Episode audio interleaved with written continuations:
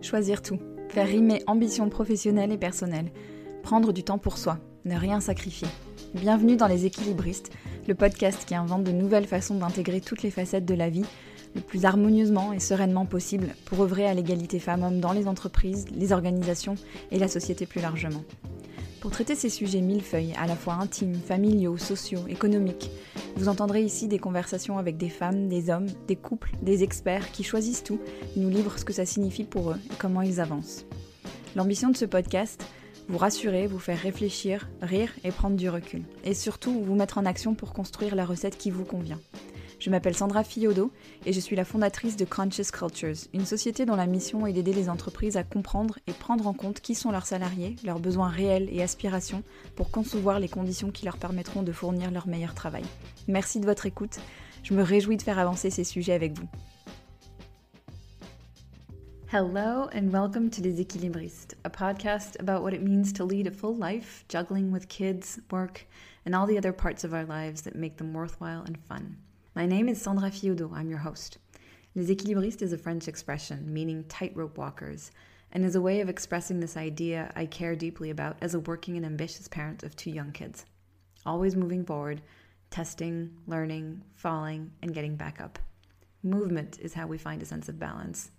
I'm on a mission to reconsider the way we think of work life balance and constantly looking for a more accurate way of coining a topic I've been passionate about ever since my son was born in 2014 and my work responsibilities increased at the same time. These discussions span many topics, from the most intimate to company and public policies. My guests are women, men, experts, and leaders. They all have a role to play in the way we lead full, enriching lives. A year ago, I launched Conscious Cultures, a consulting firm that helps companies better understand their talents' needs to tailor a more suited and inclusive experience for them. We're here to explore together, and I would love to hear from you. Feel free to email me with suggestions, comments, ideas at Sandra, S A N D R A, at conscious cultures.com. You can also check out my Instagram and LinkedIn accounts and stay in touch there. Now let's talk about today's episode. Today's guest is Nicole Whiting, a master life and movement coach known to her clients as the Life Pacer. A serial entrepreneur, mother of two, iron woman, and competitive ultra runner, She's as fierce a leader as they come. I was lucky enough to have been coached by her as part of Sasha Heinz's beautiful group coaching program. Nicole has a way of finding words, metaphors that resonate deeply. This episode is full of them. We talked about living life fully, in color rather than in black and white, about how ultra running has been the vehicle for the most profound learning in her life. We talked a lot about exploring and curiosity, what it means to have our own backs, what it looks like to show up with self compassion. And maybe most importantly, we talked about our need for human connection. I'm grateful she took the time to share her experience and thrilled to be sharing our conversation. I'm sure you'll find many ideas to nurture. Enjoy! Bonjour mes chers équilibristes. En 2022, j'ai très envie de vous faire découvrir toutes les personnes, ressources, spécialistes que j'aime et qui s'expriment en anglais. Vous amener à la rencontre d'autres perspectives, d'idées innovantes et d'expressions nouvelles. Ça vous tente? On démarre aujourd'hui avec Nicole Whiting. Nicole est master coach, mère de deux enfants, Iron Woman et ultra-marathonienne. Ça veut dire qu'elle court sur des distances de plusieurs centaines de kilomètres. On peut dire qu'elle est fierce, déterminée et pleine de compassion. Et d'une sagesse inouïe. J'ai eu la chance d'être coachée par Nicole et certains de ses mots résonnent encore, des propositions qui prennent vie et sens au fur et à mesure que j'avance. Nicole manie en particulier l'art des métaphores, et cet épisode n'en manque pas. Nous avons parlé d'amour et de découverte de soi, de ce que les courses extrêmes qu'elle court lui ont appris sur elle et de notre besoin de connexion aux autres. Je suis certaine que cet épisode va vous plaire, semer en vous des idées nouvelles, aidantes et qui vous accompagneront. Savourez. Hi Nicole. Hello, how are you? I'm so good. How are you? I'm doing really well. Thank you. It's a beautiful fall day where I'm at. The sun yeah. is shining and so I can't I can't complain. Lovely. It's the same in here. It's the same in France. It's been really warm and really sunny and it's mm-hmm. it's just beautiful. So great if you're yeah, experiencing. Fall's my favorite. Yeah. So is mine. My favorite season too. I'm really thrilled that we have this opportunity to talk. Um, it's an honor truly to have you on the podcast mm. because you um, I was lucky enough to be coached by you a few months ago as part of the Mind Your Mind program. And there's some still some things that you shared some thoughts some prompts that you shared with me that that i'm still digesting and still working on. And um, so I think that, you know, having you on the podcast is going to be really interesting and helpful to the listeners. So thank you so much. I can't wait for them to hear your wisdom. Um, oh, well, thanks for having me. could you could you start by introducing yourself, Nicole? Um, telling us a little bit about who you are. Oh, that seems like a big question, but sure. Yeah, it um, is a um, huge question. I know. yeah i mean there's so many parts of all of us right we all mm-hmm. play different like there's so many roles that we play um first and foremost i'm a mom mm-hmm. um i'm a wife i'm a sister um, I am a coach. I have activities that I also identify with myself. I'm an ultra runner. Um, I love endurance sports. Um, but I think um, I've come to this place in my life that one of like the most meaningful things that I identify myself as is like a feeler that like I've moved through life to be a person that gets to feel life fully.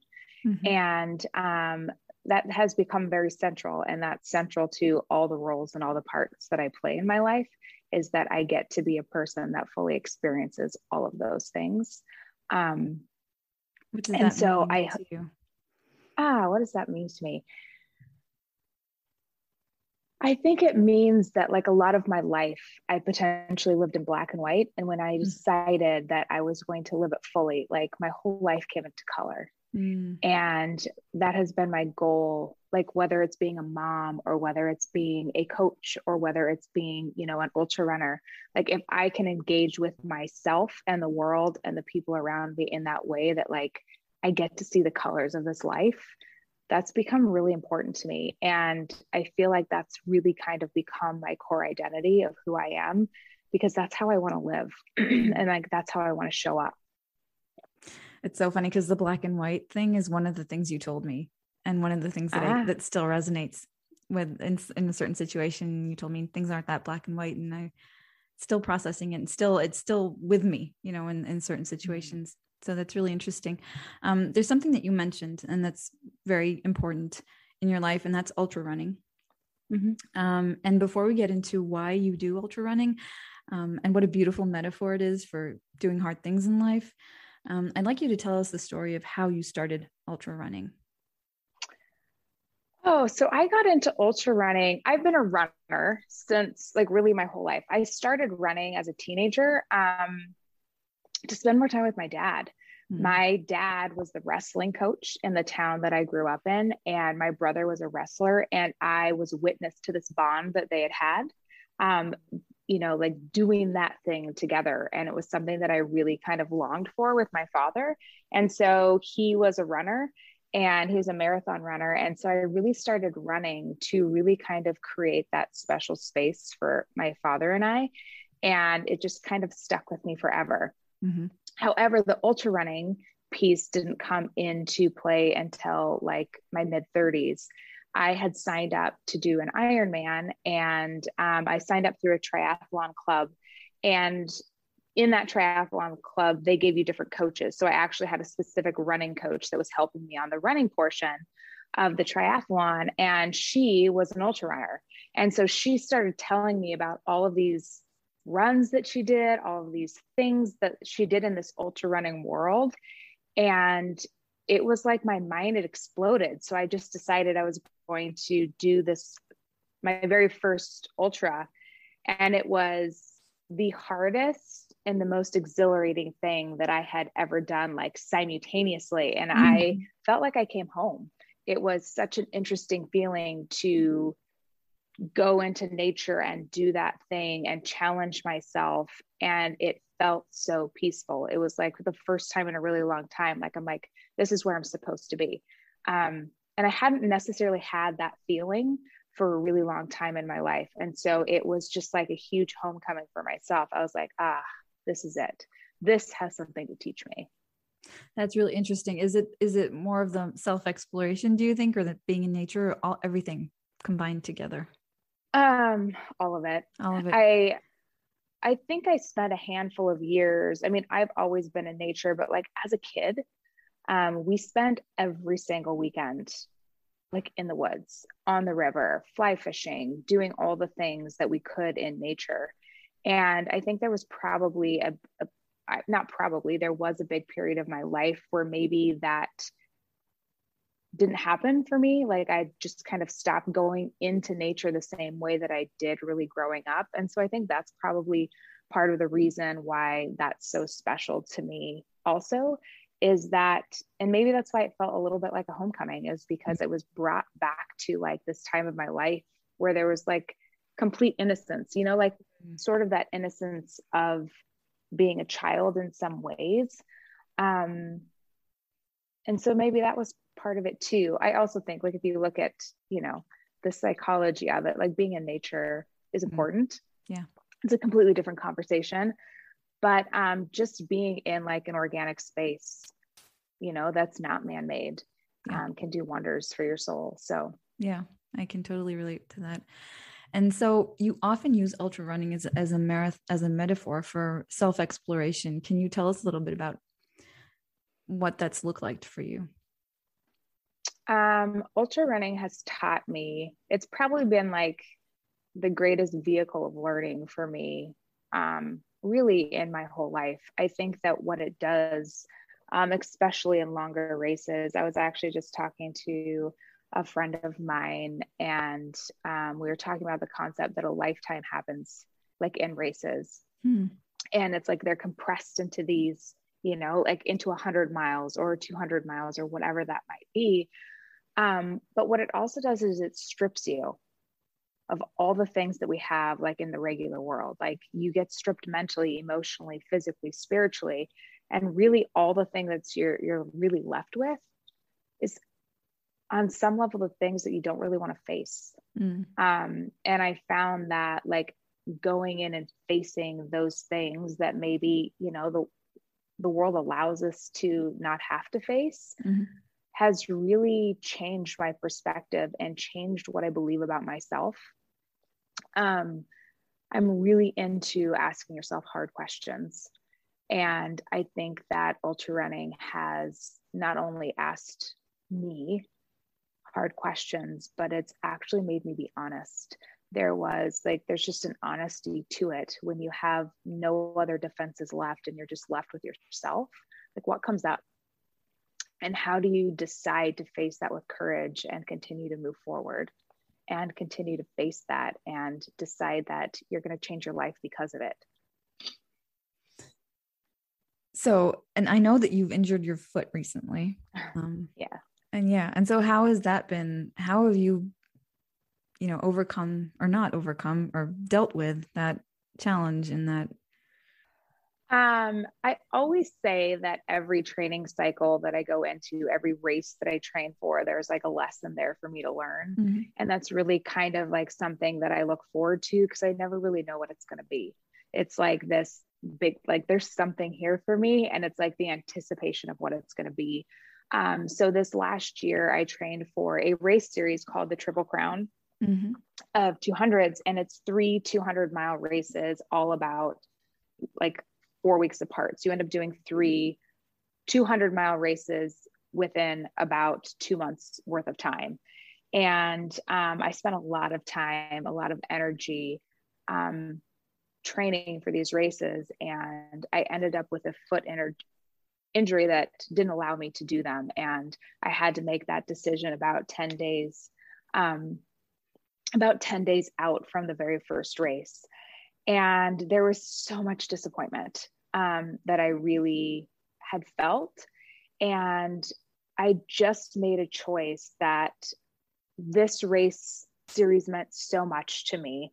Um, I turned 40 this year, and one of the things that I wanted to remind myself is that I really get to do whatever I want to do with mm-hmm. myself in my life. I get to like play with like the edges of my potential. I get to expand myself in any way possible. And this was like representative of all of that for me.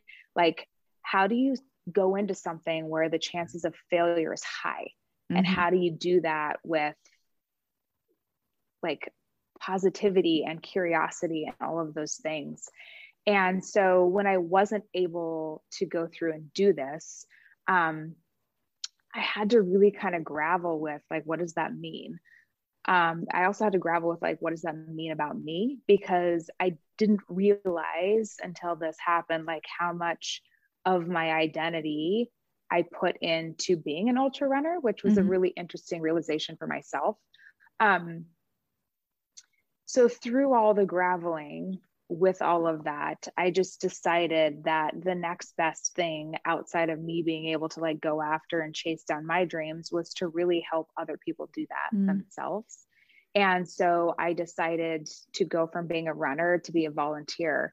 And so um, the middle race was canceled. It was in Tahoe and um, there were fires there. So they canceled the middle race. But the very first race and the second race, I was able to go volunteer as a medic um, for the whole five days of the race. And I just got home a couple days ago, actually, from the last race that was in Moab. And I had known this before I went into Moab, but it was very clear to me after coming out that it was actually never my race series to run. Oh. I was supposed to be there as a volunteer. Mm. Um, because of how it changed me. Like, not only did it give me experience, but there was, I think sometimes we have, and maybe it's just an acceptance of that things don't always work out the way that we want them to. Mm-hmm. Um, I think that's been a big thing for me to overcome in my life that like maybe things that I hope for or wish for or I thought were going to go a certain way actually didn't turn out that way and like the acceptance and grief in that and I felt like my acceptance and grief in this idea of like what I thought was going to be mine wasn't and it still was but just different than I'd hoped or mm-hmm. different mm-hmm. than I had imagined it and there was a whole lot of beauty in the acceptance of that fact mm-hmm. and how I used the grief and like created so much joy out of that grief. And I think that's been a process that I've tried really hard to work on my whole life. And there's a part of me that's like, maybe we're going to figure this out. Mm. And being able to be witness to the human spirit through those two races I mean, it was such a gift. I've met people that will forever change my life. I've met people and heard stories that I have like had to like sit back and think like, wow, like every day we are put in situations and are around humans that are like fighting battles and like showing up in the bravest ways and like this experience of like five days of like intense vulnerability when you're being witness to other people when all of their defenses have been stripped away mm-hmm. um i don't know it changed me mm-hmm. in ways that i don't know if it would have i would have changed had i been the person out there running um it reminded me of how much we need each other mm-hmm. it reminded me of how much community is important. It reminded me of how much physical touch I was working on people's feet mm-hmm. for days. And I've been a pretty independent person my whole life. And I was going into this race series without crew and racers, just showing up and doing it on my own. And maybe I realized that like we're not supposed to do this life alone and mm-hmm. fully mm-hmm. independent, and that maybe it's okay when we rely on others. Um, and it's okay to ask for help and it's mm-hmm. okay to be vulnerable with other people mm-hmm. so i don't know i felt like i rambled just a little bit there but i think i'm still processing what i've really made this all to mean but i think i was i was i got the exact lessons i was supposed to have and they were very different very different than what i thought my intention was going into it hmm. That's so interesting. And I can only imagine how intense that must have been after um, after COVID and such a long period of isolation and not being able to touch people and to feel people and to uh, just being on screens and Zoom and stuff. I, I mean, in that context, it must have been even more intense than the experience fundamentally already is. Yeah, I think that like um, I actually had written a post about this after I had finished volunteering at the first race, but I think that I hugged more people in that short period of time than I had like in the last year and a half. And um,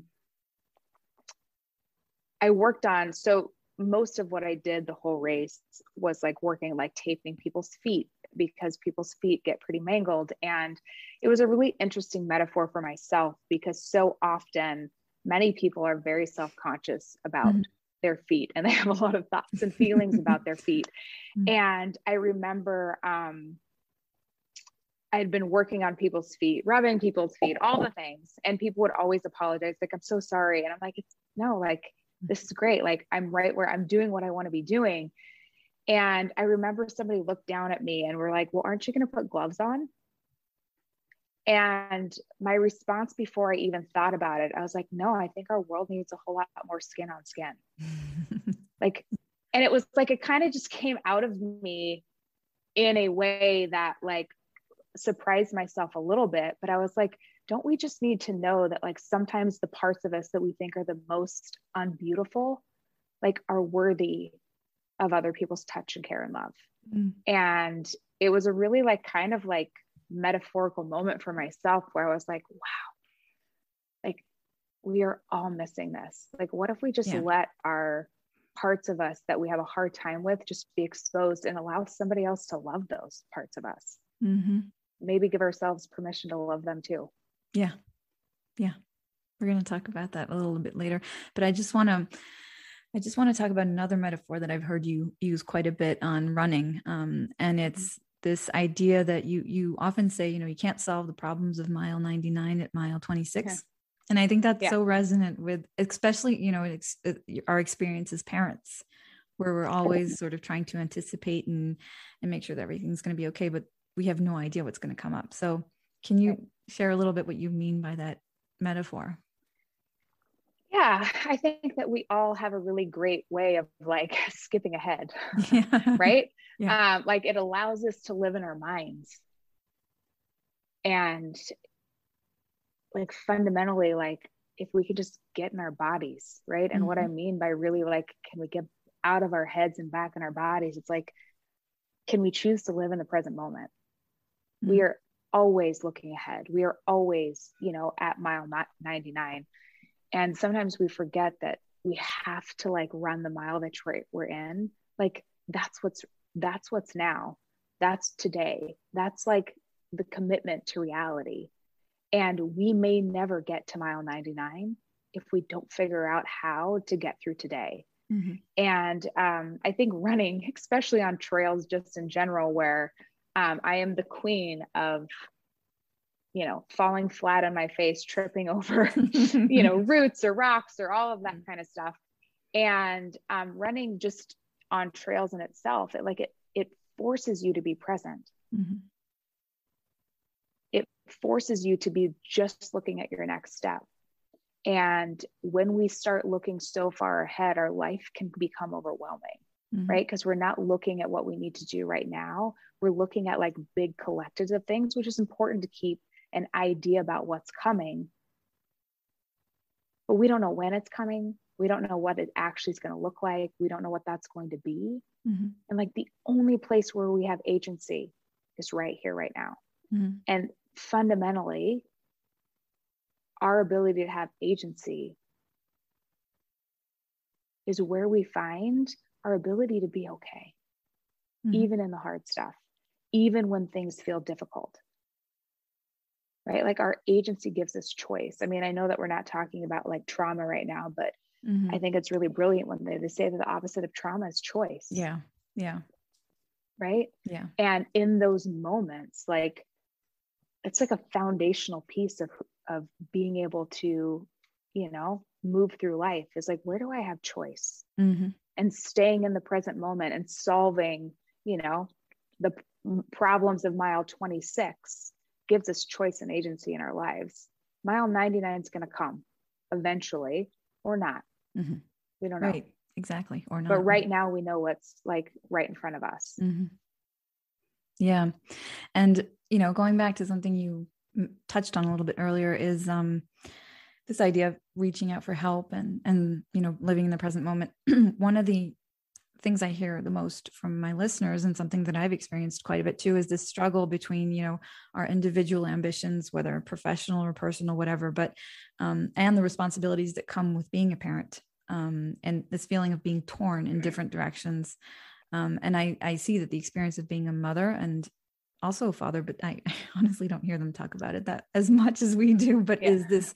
it's so guilt ridden.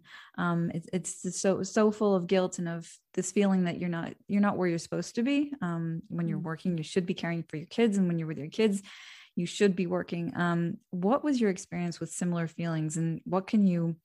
Is there any maybe guidance you can give to our listeners on that topic? Yeah, I think that like should's a nasty word, mm-hmm. right? This idea of the shoulds um, mm-hmm. really can put us in a place of um, like what you express, like feeling guilt. Mm-hmm. Um, I think it really comes down to so often, and especially as women, because there's so many opinions. Yeah. Right. I mean, we can find an opinion about, you know, every aspect of being a woman. Mm-hmm. And how do we navigate that? Mm-hmm. And I think fundamentally it comes down to can we have our own back? Mm-hmm. And I think that's something that women in particular really struggle with is do I have my own back? Do I believe that this is the best thing for me? Because we are being hit with like you know so much information about who we should be or who we shouldn't be or what would make us good at being this or that or the other. And um i mean my gosh so many women are out trying to be good. Mm-hmm. right.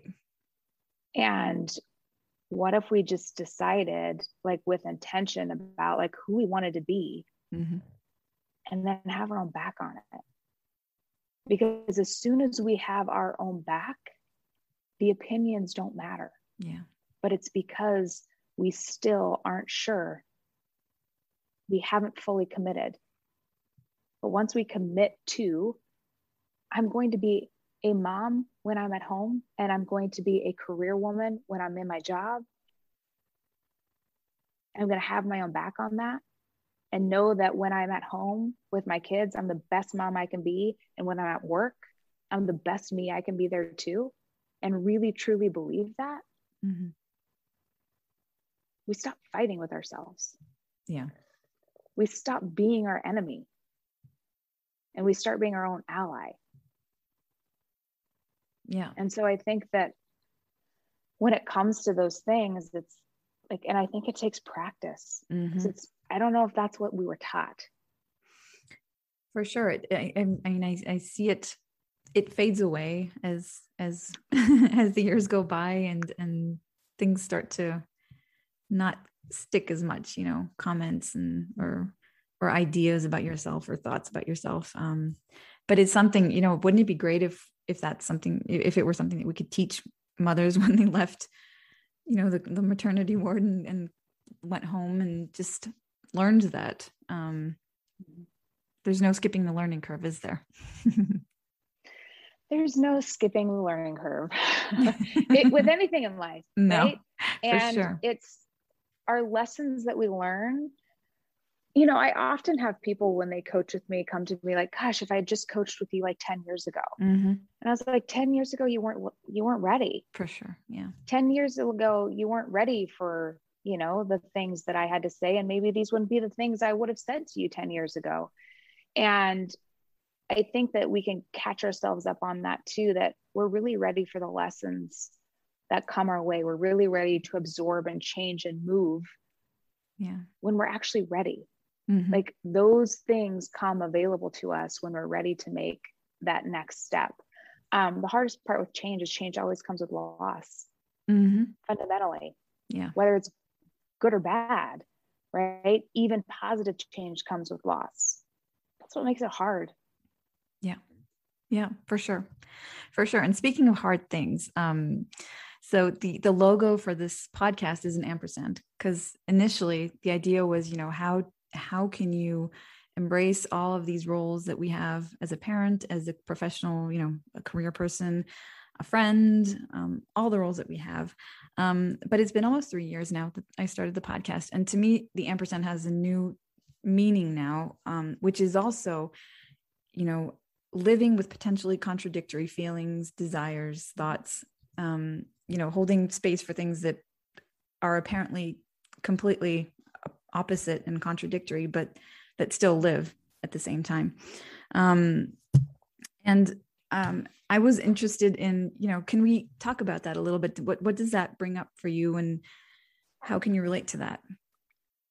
Um, I think that some of the greatest parts of life are when there's two opposing feelings that are happening simultaneously. Mm-hmm. Um, because isn't that what life is? Mm-hmm. It's the constant pulling of, um, you know, the amazing and the heartbreaking. Yeah. And, you know, the, the tragic and the beautiful. Yeah. And it gives us the full spectrum because I, be- I believe that we can only feel the positive side of the, the spectrum as deeply as we're willing to feel the difficult side of the spectrum and vice versa. And when we can see both sides of it, when we can see both like the most beautiful and the most tragic, like it goes back to that that piece of the puzzle that like it's just really never black and white. Mm-hmm. There's so many shades of color. And when we can open ourselves up to this idea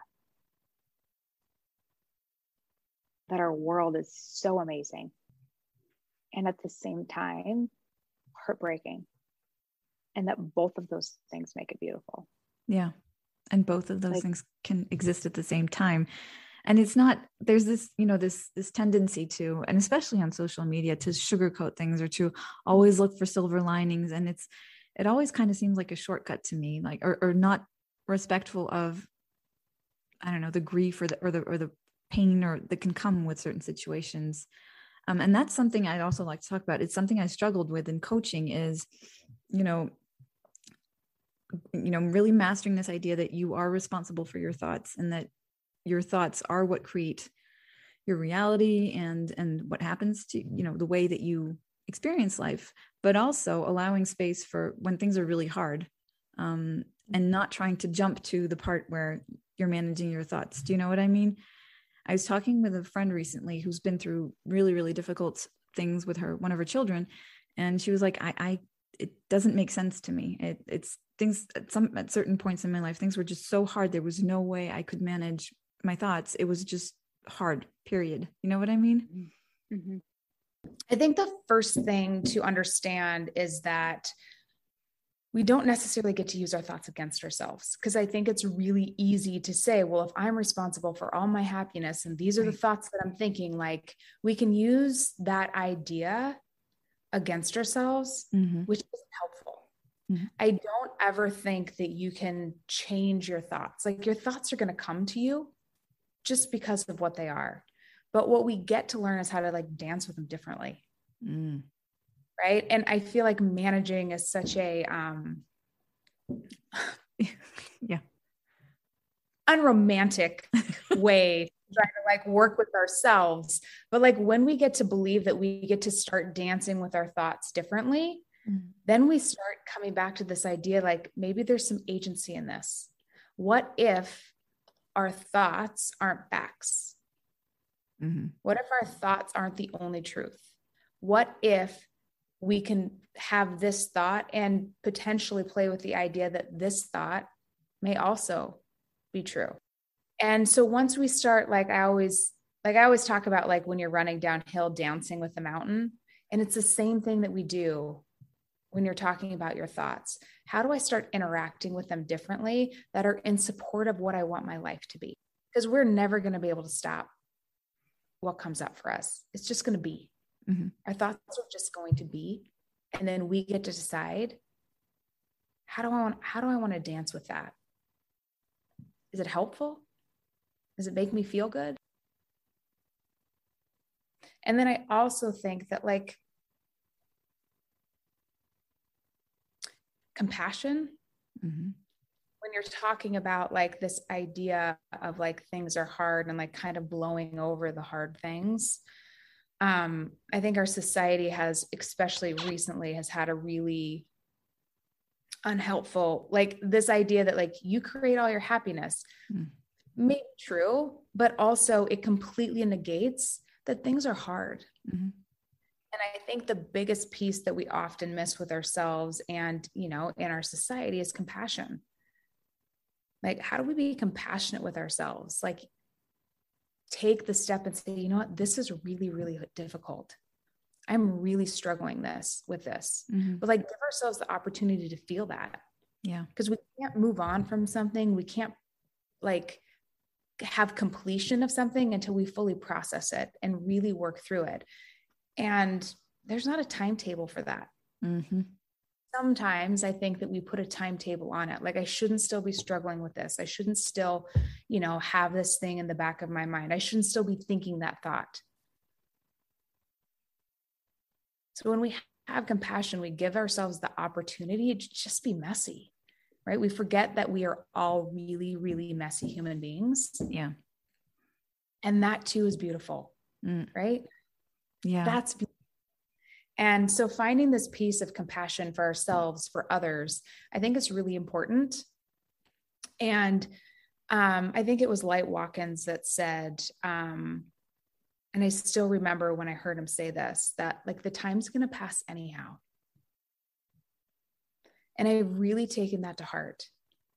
Like you can choose to show up for yourself and choose to start dancing with the thoughts differently and choose to accept that things are hard and choose to keep taking the next step forward. Yeah. Or you can choose not to.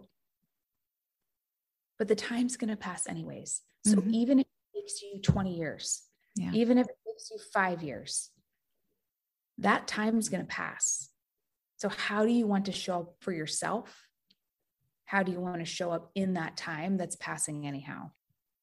I love what you're saying about self-compassion and um, this idea of self-love that i think we've often mistaken for self you know mistaken with self-care and, and a, a very um, sort of shallow definition of what self-care actually is. Um, and I love the way that you know in, in coaching and and just in the, in the way you talk about it. But self care, seeing self care is the opposite of being lazy, being you know indulgent or complacent. Um, I think we often feel this obligation to beat ourselves up, thinking you know this is how I'm going to get results. This is going to how I'm going to keep moving forward. Um, but this idea of um, of going back to self love, and I it's something that I feel that I've learned over the past year. You know, also working with you and doing all sorts of work but like what does it mean to you and how do you help people on that path? I've never seen someone accomplish true genuine change in their life by hating themselves there. Yeah. Um and i think fundamentally i think many many women take that pathway. I'm just going to hate myself so much. I'm going to beat myself up. I'm yeah. going to say all the terrible things to myself. So then I'll finally change and show up differently, and my life's going to be magically better. Mm-hmm. And I'm always on the side of like, how can we find a way to love yourself to that result or that thing that you want in your life? Mm-hmm. Because that creates expansion and like self-loathing and hate just allows you to shrink smaller and again it doesn't give you the opportunity to actually process and complete whatever's going on for you mm-hmm. um, i think that it's a double-edged sword a little bit it's almost it's almost like perfectionism um, because so often the things that have made us successful mm-hmm. work until they don't a lot of successful people yeah. have accomplished great things by beating themselves up the whole way there. And so it becomes also something that we're like, this is just the way it is. Mm-hmm. If I dislike myself enough, I'll change. If I beat myself up enough, I'll be more perfect. Right. And so that tactic, that thing has been quite honestly like a driver for many people in their lives. And like most coping mechanisms, like most things that we use to overcome, they work until they don't. And it's always interesting when we come to a place when, like with my clients, like, okay, we're definitely at the place where they're realizing this isn't working anymore. Mm. So now what do we do? And always, I'm going to say the first place is compassion. How do we start treating ourselves in a way that supports the greatest version of ourselves to like come to life? Mm. And it's never, ever going to come to life with a voice that tells us how terrible we are. Yeah. So um, I think this is tricky because, like I said, it's been a thing that has really moved people forward. The self loathing, it's allowed people to accomplish some probably pretty great things. And um, so sometimes those behaviors, even when they're unhelpful, can be hard to let go of. Yeah. And it's scary. Behavior. Mm-hmm. Yeah. Yeah. And, and, you know, I was listening to Esther. Perel. Do you know mm-hmm. her? Mm-hmm. Um, yeah, and she she always talks about how the quality of your relationships determines the quality of your life, and I love that, and I find it to be so true. And I love the way that you introduced yourself as with your the relationships that, that are important in your life, and um, and so and and but you know you there's this realization also that the quality of the relationships is also the first relationship is the relationship you have to yourself and and how you're treating yourself um, radiates into how you show up with others and how they treat you. Um, i actually just posted um, i like reposted on instagram this was last night or this morning um, a quote and i don't have i don't have the person that wrote it but it was basically saying like if you want to create healthy relationships the one thing that you can never do is withhold love and mm-hmm. i actually posted like i had reposted that and then i said and i think maybe we need to think about this with ourselves too. Yeah. and this goes very much in line with what you were just saying is like how often are we withholding love from ourselves? Yeah. Yeah. And and this this is a really good segue into a question and which will probably be the title of this episode because it's a word that you use very often that has no translation in french so i'll try to figure out uh, some way to translate it for my french listeners. But it's this term unapologetic which i love.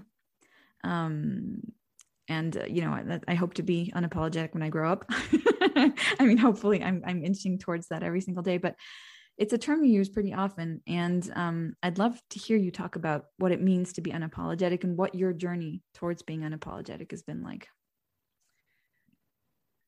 I think the biggest lesson that I learned in my journey to being unapologetic was getting comfortable with disappointment mm-hmm.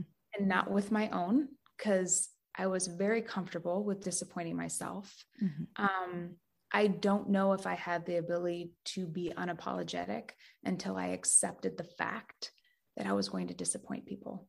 Mm. And that was a really scary, scary idea, concept for me for a, a very large portion of my life. Um, this idea like, what if I say or do or what if my truth or what if my honesty disappoints somebody else? Mm-hmm. And I didn't have the ability to be unapologetic, to really be honest until I graveled with this idea that I was going to disappoint people in my life. And I was also going to disappoint people that I cared a lot about. Mm-hmm. And so I don't know how to untangle those two concepts. Yeah. Um, because if I'm not honest, I self abandon. Yeah. And if I try not to disappoint other people, I self abandon. And for a lot of years, I chose to always self abandon myself for the sake of not disappointing people. So being becoming unapologetic reminded me that I'm worth not abandoning. And um, there was an honesty that I had to learn how to be comfortable with um, because I never knew how somebody else was going to react to disappointment, mm. which is why I kept myself from disappointing people for a very long time. So, being unapologetic is also dancing with this idea of how do I stop abandoning myself?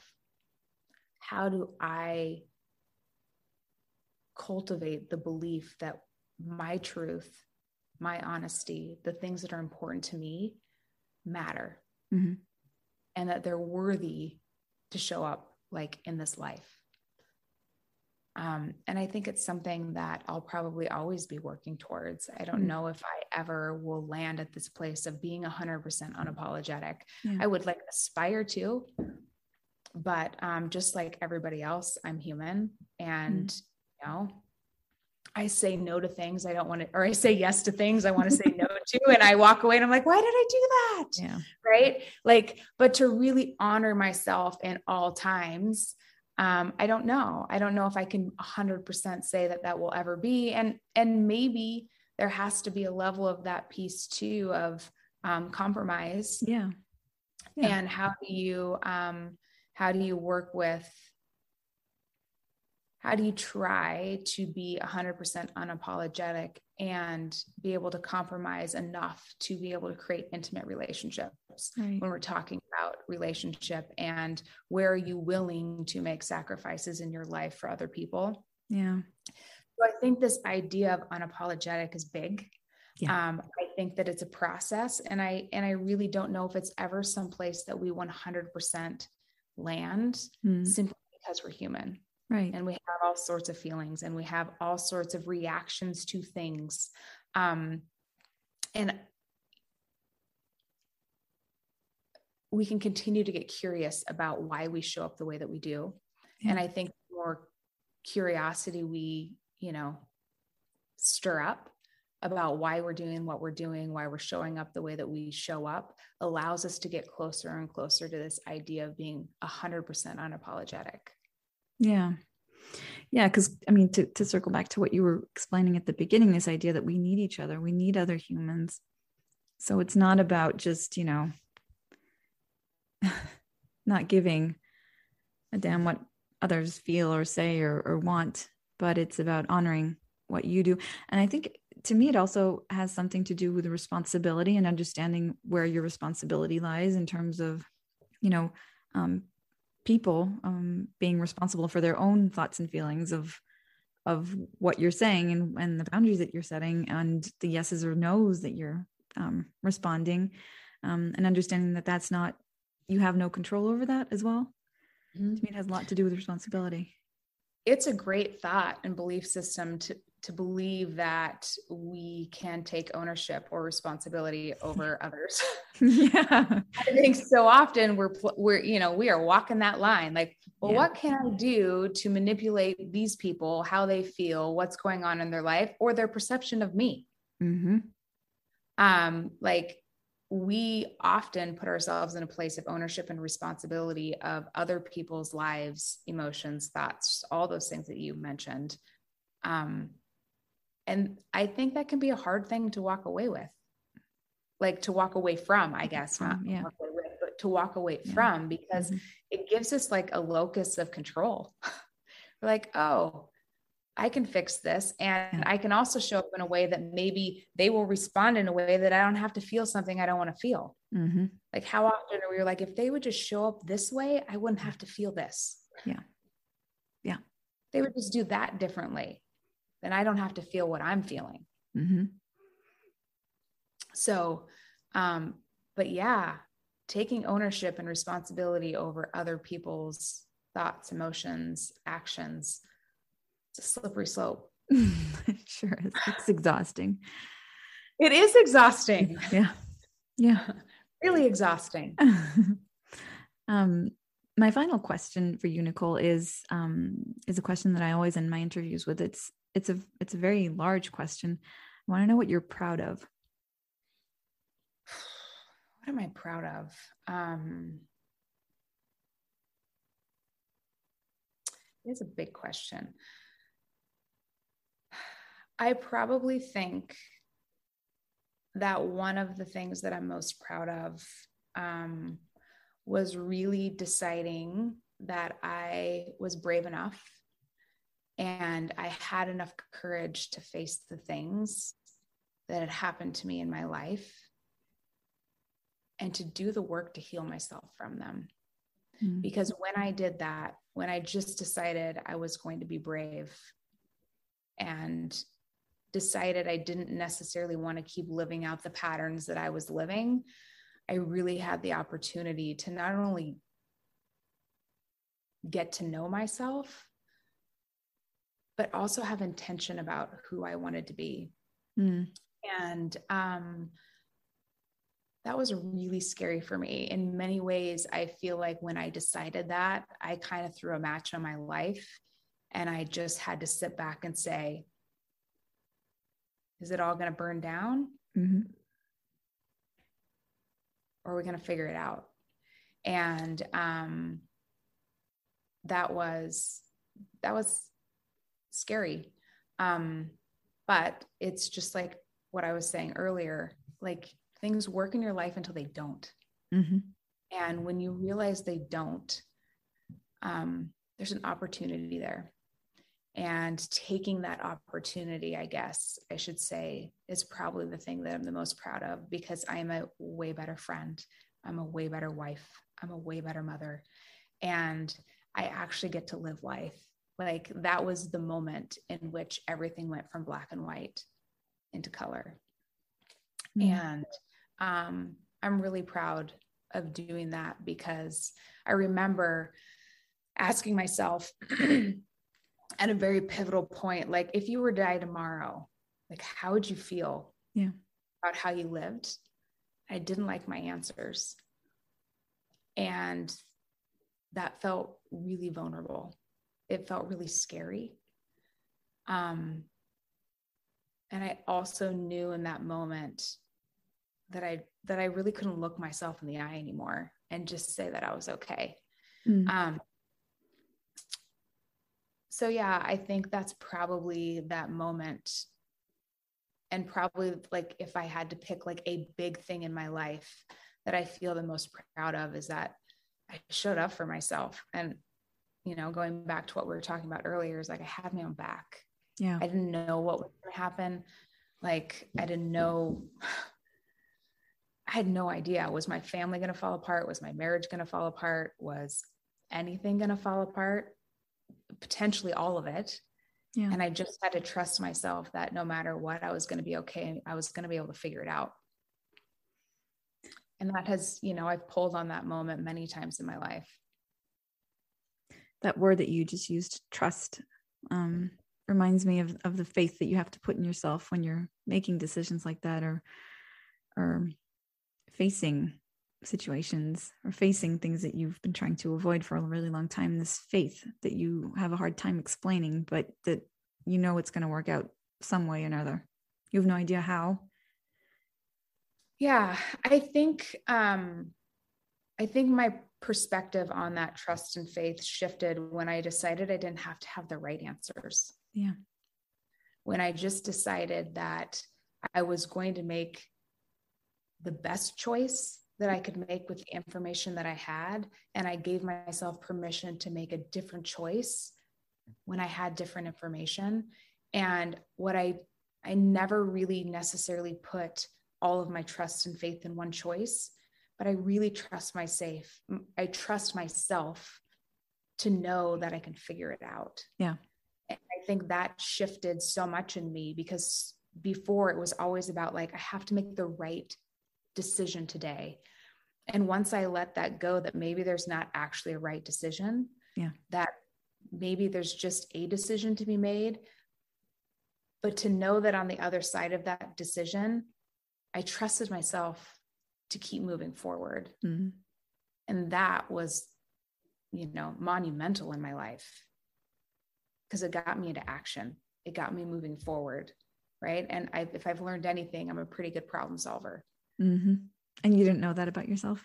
You learned that along the way? Um, I think I knew that I could solve problems,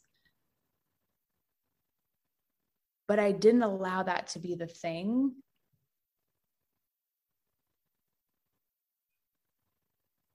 That made me feel safe. Mm-hmm. Perhaps yeah. mm-hmm. that's the way to put that. I didn't know that that was the thing that I could you know, really kind of put myself and hold myself up with. Like I didn't realize that was a foundation. Hmm. Maybe it was just like an afterthought, like, oh, I can figure this out. But when I really decided, like, no, that's why I can do all these things. That's why I can make this decision. That's why I can take the next step. It's because I have this foundation that feels unshakable that I'm going to figure it out. So instead of just having it be something that I could say, like a throwaway line, like, oh, well, yeah, I could, like, I'm pretty good at putting out fires. It's like, no. Mm. I allow myself to move through life because I know I'm going to have my back every step of the way. And I know I can figure it out no matter what it is. That's self love. Probably. Yeah. Yeah. Sure sounds like it. It evolved to that. Like it didn't happen yeah. overnight. Yeah. I can imagine. Thank you so much, Nicole, for sharing all of that, for sharing your story and your wisdom. Well, thank you so much for having me. It's so good to see your face. Yes. it's been a while. Yours too. Yes.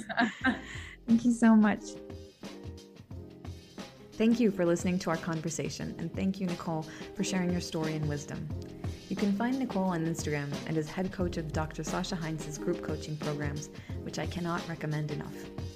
If you liked what you heard and want more episodes in English, let me know. You can also support this podcast by leaving a comment and rating it on Apple Podcasts or Spotify. Thank you so much. Et merci à vous, mes chers équilibristes. Vous connaissez la chanson. Prenez un court instant pour aller partager votre avis sur Apple Podcast ou Spotify et partager cet épisode avec quelqu'un à qui il pourrait être bénéfique. Je vous dis merci et à très bientôt.